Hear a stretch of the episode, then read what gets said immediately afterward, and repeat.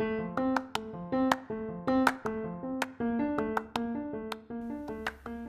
y a quelques mois de cela, je m'étais fait voler mes papiers d'identité pendant une soirée.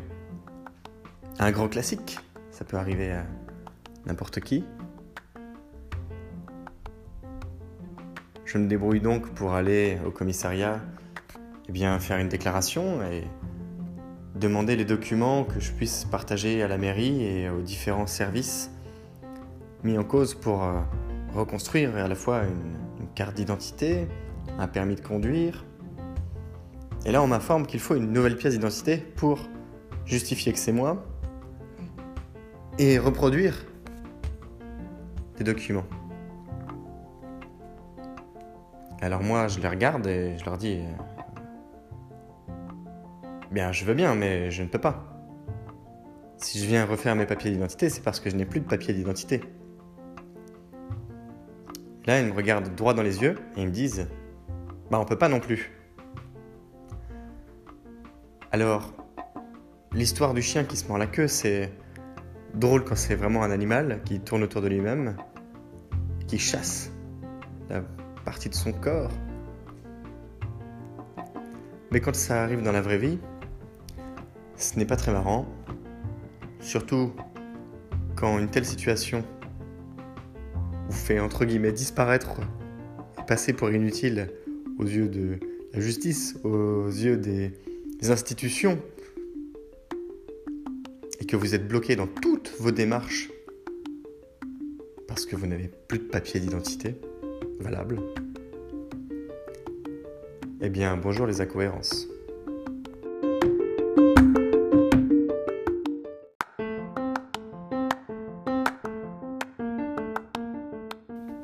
Bonjour, c'est Pierre. Bienvenue dans Les Doigts dans le Miel, le podcast qui appuie là où ça fait du bien. Quand je fais face à de telles incohérences, je vous avoue que ce que je me dis, c'est que le temps permettra d'avancer. Ce sont les petites actions que je vais mener au quotidien, malgré le stress engendré, malgré une inquiétude sur euh, mon sort au futur, je sais que tout n'est pas possible tout de suite, que ça risque de me travailler pendant un petit bout de temps avant que je puisse régler une situation. Et cet exemple de perdre ses papiers, c'est plutôt un exemple lié au, au, système et à notre manière de fonctionner en société. Il faut pouvoir être identifié tout simplement pour justifié d'une identité, justifié de sa nationalité, justifié de la mise en route de la machine administrative. Et ça, c'est lié à quelque chose de plus global. Mais ça marche aussi dans des conditions que je me crée. Ça marche aussi dans des conditions que n'importe qui peut se créer.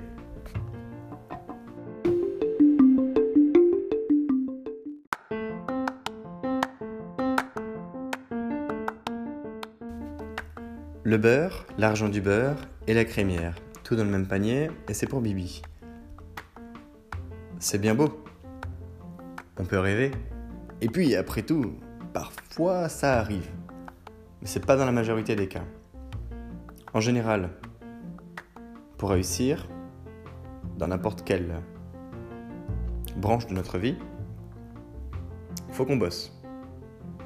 Je ne parle pas des conditions dans lesquelles on bosse, puisqu'elles peuvent être agréable ou pas. Mais faut bosser.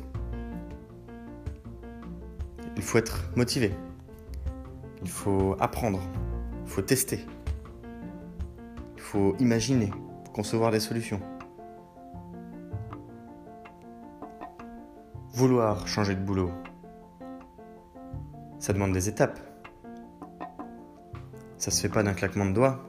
C'est pas en publiant un CV sur le net qu'on obtient ce que l'on souhaite, pas de manière précise.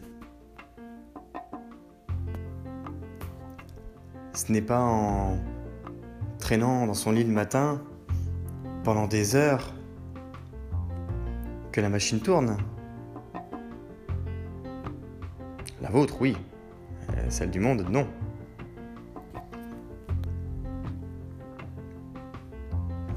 Prenons un exemple tout simple avec l'été qui approche. Peut-être aurons-nous la chance de pouvoir nous baigner et d'accéder aux plages cette année, malgré le confinement.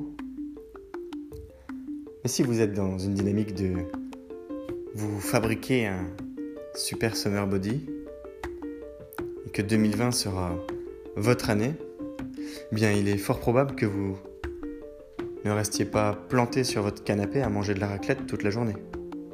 On est d'accord À un moment, ce que vous faites a des répercussions. Si je mange sucré, salé, en surquantité, en surcalories surtout,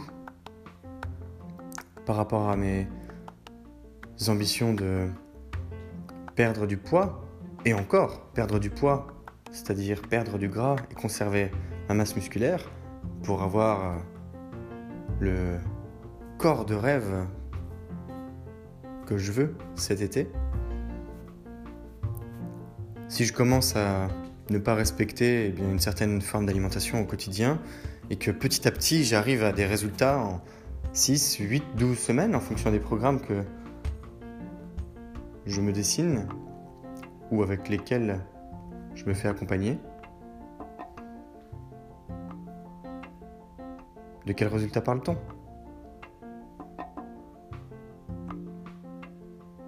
Ça m'est arrivé plusieurs fois de vouloir quelque chose et de passer à côté.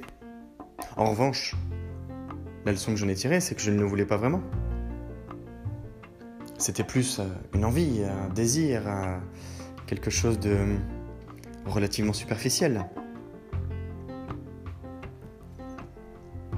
Et oui, quand on fait face à ces incohérences, en n'étant pas capable de faire les choses pour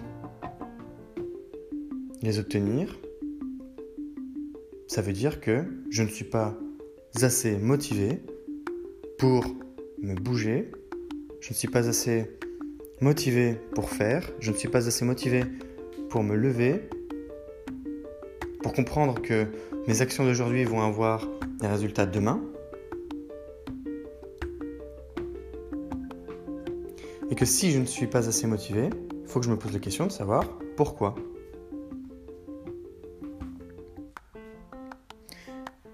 Il y a deux dynamiques quand on parle d'incohérence. La première, c'est d'y faire face. Ah, je voulais ça.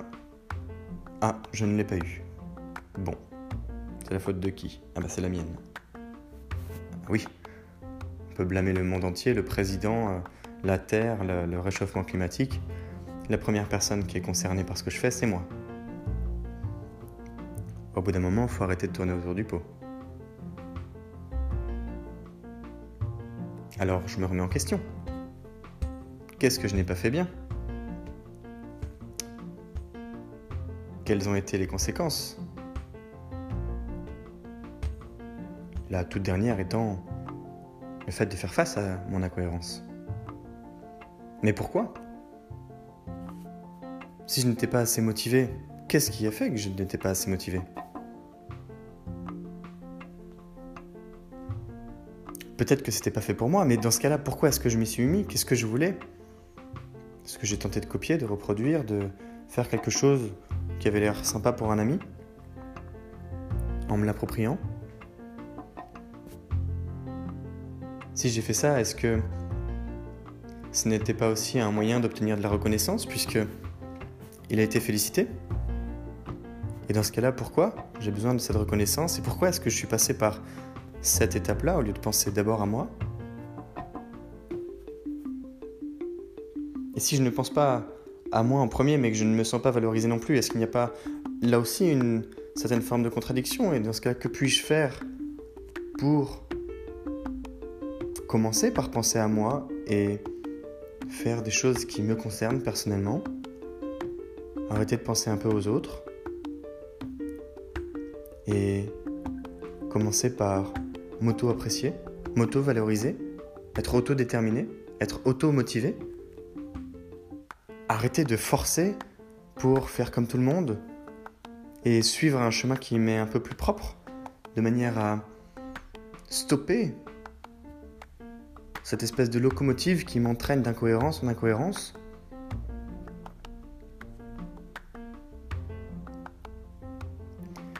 Prenons un exemple. Au travail. Qui se lève le matin et n'a pas la patate pour aller au travail Levez les mains. Je ne vous verrai pas. En revanche, je peux vous partager une leçon que j'ai apprise.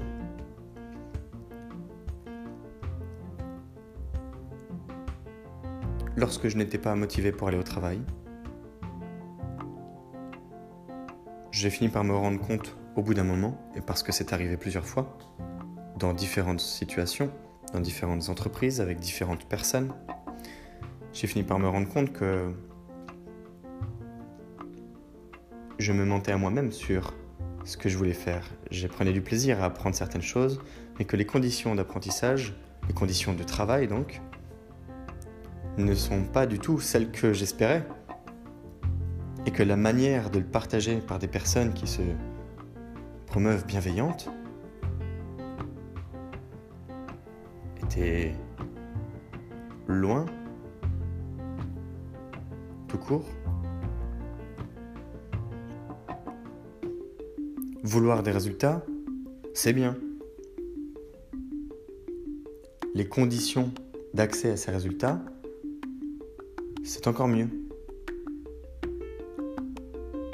Les raisons qui nous poussent à chercher des conditions d'accès aux résultats sont les causes profondes qui vont pouvoir nous piloter, nous maintenir en activité, nous faire nous sentir motivés.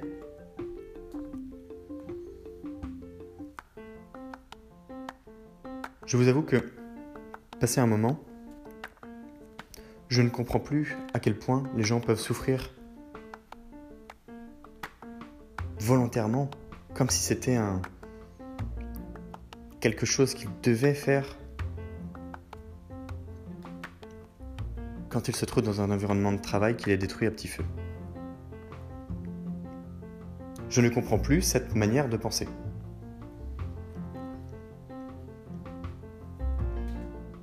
Il y a des phases, attention. Je ne dis pas que tout est rose dans la vie, on n'est pas dans un monde de guimauve et de bonbons. C'est pas euh, journée par papa tous les jours. Mais quand on se lève là avec la boule au ventre, parce qu'on n'a pas envie de venir bosser, quand on se lève avec un manager qui nous tape sur les doigts comme si on était à l'ancienne avec une règle en bois sur les doigts, quand on se sent sous pression, quand on fait mal son travail, quand on n'est pas content de soi à la fin de la journée, quand on se dit c'est lundi, vivement vendredi. Waouh Dans quel monde on vit? Ça, ça mène à des burn-out. Ça, ça mène à des éjections. Ça, ça mène à des choses qui deviennent tabous.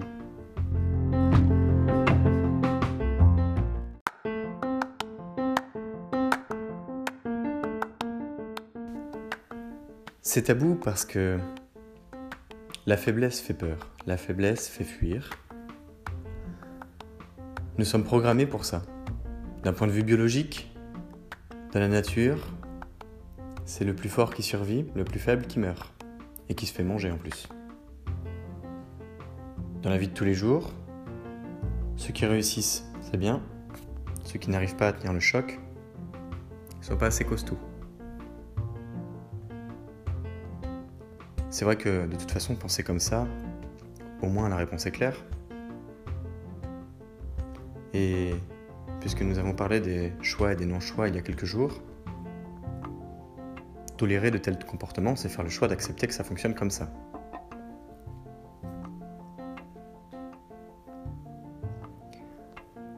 J'ai connu plusieurs personnes à 20 ans, à 25 ans, à 30 ans, en pleine dépression, ils sont à 20% de leur vie. ou un tiers. Moi, je trouve ça flippant. Je ne comprends pas. Je ne comprends pas cette méthode de penser, cette manière binaire d'imaginer sa vie de façon très fausse.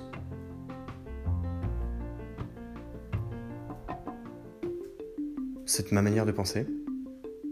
Je ne conçois pas un travail dans lequel j'ai besoin de sortir. Ne conçois pas une vie de tous les jours où j'ai besoin de me mentir. Je n'envisage pas, je n'envisage plus de me coucher le dimanche et de me dire waouh, encore cinq jours.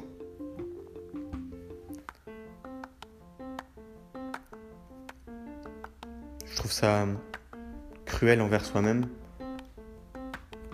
d'imaginer pouvoir passer 40 ans de sa vie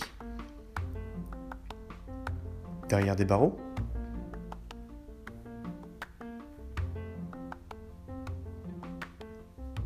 Quand quelqu'un n'est plus capable de se lever de son lit le matin parce qu'il n'en a plus la motivation, il fait face à une incohérence tellement profonde entre la personne qu'il est et ce qu'il vit au quotidien. C'est de la destruction. Il est en train de détruire sa vie. Mais avant de comprendre que c'est une incohérence, avant de savoir quoi faire, bah, il faut se lever au petit matin. Qui c'est qui va vous dire Bah non, tu t'es planté, Charlie va falloir recommencer. Qui c'est qui va vous dire Écoute, dégage de là où tu es. Tu vas pas bien. Arrête. Ah oui, mais je fais comment pour manger? Bah viens, on travaille sur un, une transition, sur un plan. On va pas te laisser comme ça. Quel moment ça arrive? Bien souvent, on esquive ce genre de conversation. On bande en touche, on accompagne en douceur sur le fait que ça n'aille pas bien, sur le fait d'exprimer des mauvaises pensées, sur le fait de se soulager mutuellement.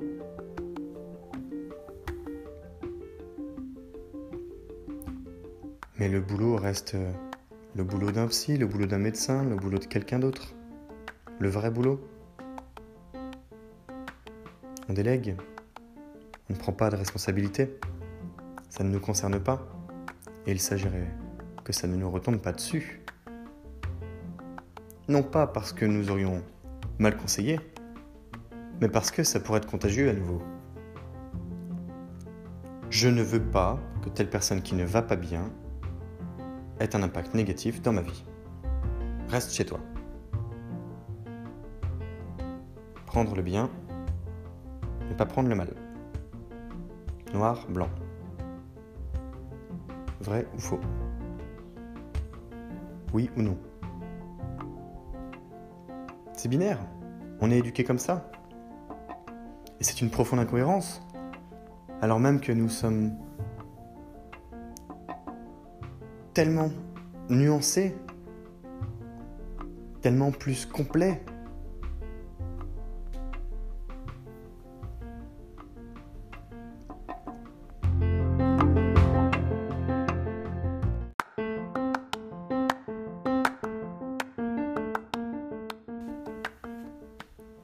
Les incohérences, c'est quoi finalement? Vouloir être champion du monde et pas se lever ce matin? Vouloir une promotion et passer pour un clampin parce qu'on ne fait pas grand-chose pour l'avoir, brasser de l'air. C'est être Bill Gates dans sa tête. Ah, génial. Sur mon canapé, je vous jure, j'ai refait le monde. puissant.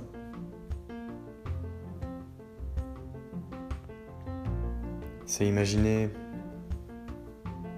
une vie d'amour et d'eau fraîche sans faire d'efforts, sans se créer les conditions qui nous permettent d'y arriver.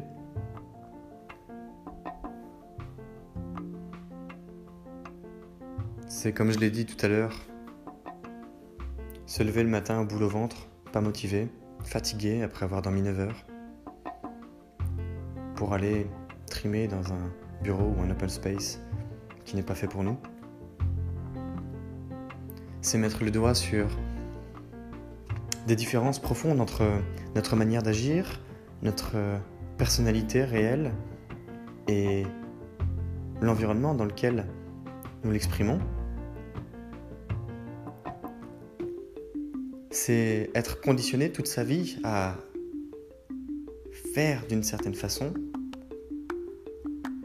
Et nous avons tous appris à faire de cette certaine façon, puisque nous avons tous mis notre derrière sur les bancs de l'école.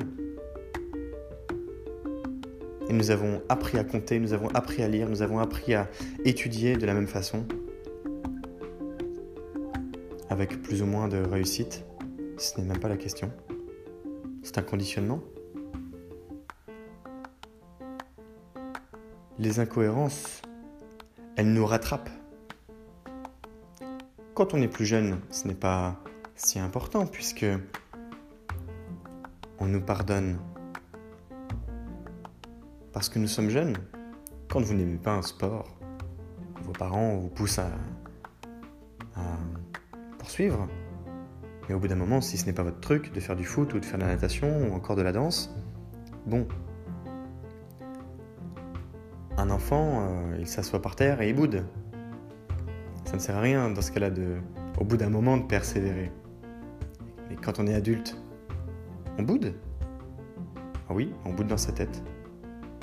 On y va à reculons, on freine, on met un frein à main et euh, on roule comme ça. On court les jambes croisées. On s'en mêle les pinceaux. Et à ce moment-là, ce n'est pas qu'on nous pardonne plus. C'est que le message qui est envoyé, c'est T'es assez grand pour te prendre en main Débrouille-toi. Si tu veux quelque chose, débrouille-toi. Et ça, c'est la vraie vie. Si tu veux te lever le matin, personne qui va le faire à ta place. Si tu veux exprimer ta joie de vivre, fais-le. Si tu veux être triste, fais-le. C'est d'abord ton problème, mais puisque ça a des répercussions sur nous qui sommes ton environnement, si ton problème prend de la place, on te le fera savoir et tu n'auras plus, toi, la place d'exister auprès de nous.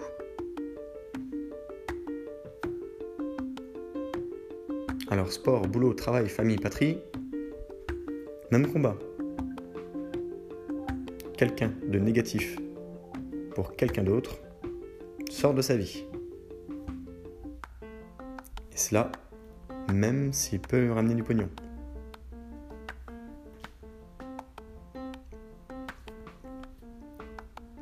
Je pense à une vidéo de David Laroche, qui est un conférencier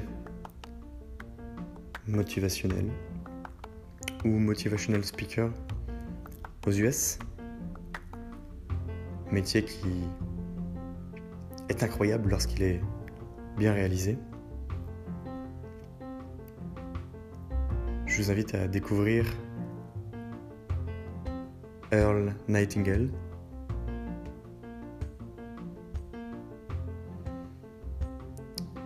David Laroche exprimait la manière, de la manière suivante que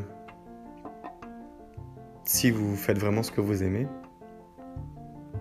vous n'aurez pas de problème pour y arriver, parce que vous n'aurez pas l'impression de subir des résultats, des efforts, un train de vie, une manière de fonctionner, les autres et surtout vous-même.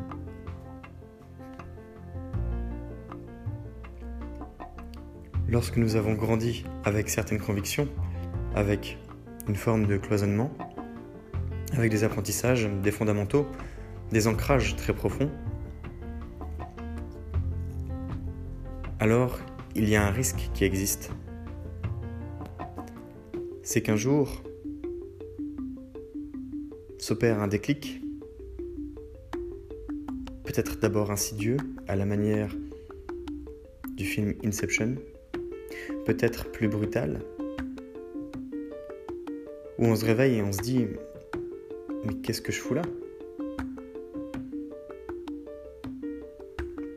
Cette incohérence si profondément ancrée, vous la trimballez depuis toujours, ou en tout cas, elle est construite en permanence depuis le début de votre existence.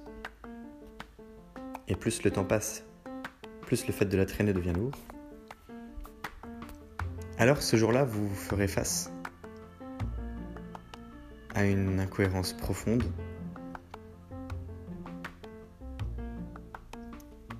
Poserez la question, je l'espère et je vous le souhaite. Où est-ce que je peux appuyer pour que ça fasse du bien?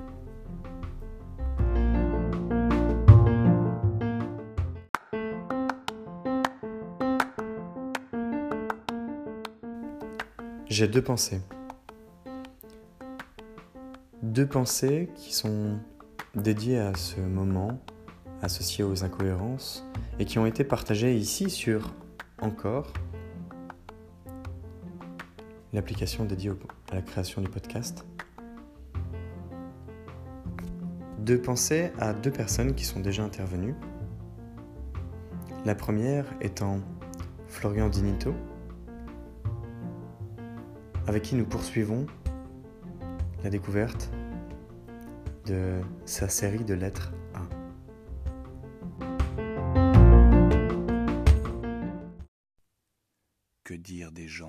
sont toujours là pour les autres, à part qu'ils le sont rarement pour eux-mêmes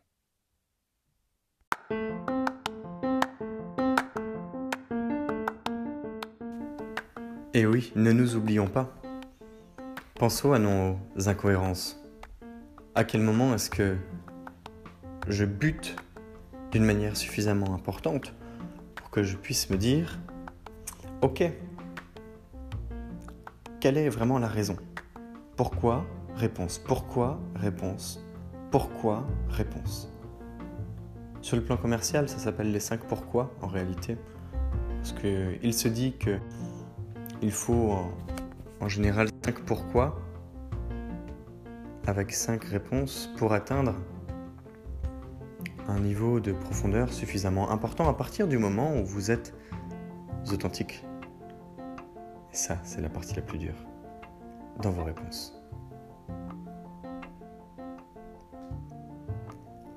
De la même manière, cela nous amène sur un, un terrain qui est celui du leadership, en commençant par celui de soi à soi. Mais pour en parler,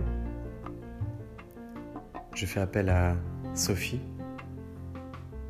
qui nous invite à nous poser des questions pendant sa balade matinale.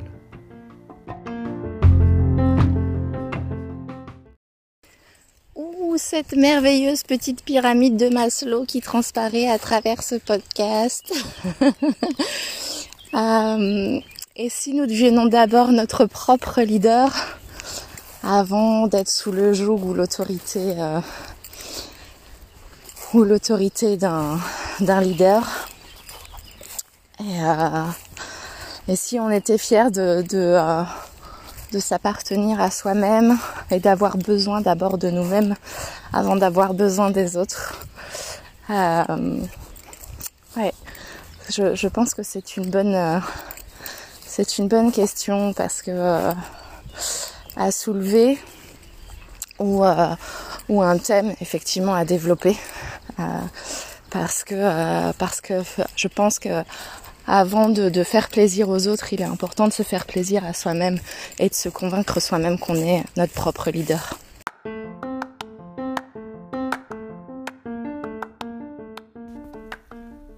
En voilà une belle pensée. Ça, c'est de la remise en question. Et elle n'est pas évidente, cette étape. D'ailleurs, c'est probable même qu'elle n'existe pas à partir du moment où nous ne faisons pas face à nos propres incohérences, et tant bien même qu'elles arrivent, eh bien, sommes-nous en mesure de nous poser les bonnes questions? Sommes-nous en mesure de prendre le leadership sur nos actions? Si cela éveille en vous des interrogations, des souvenirs, un questionnement, vous pouvez le partager sous forme de message vocal sur Encore ou encore en message privé, commentaire ou question sur le compte Instagram Les Doigts dans le Miel en taguant le compte ou en m'écrivant directement. Je vous invite à liker, partager, commenter cet épisode à nouveau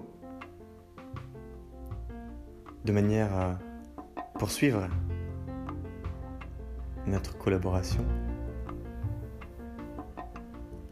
C'est Pierre, Les Doigts dans le Miel, le podcast qui appuie là où ça fait du bien. Belle journée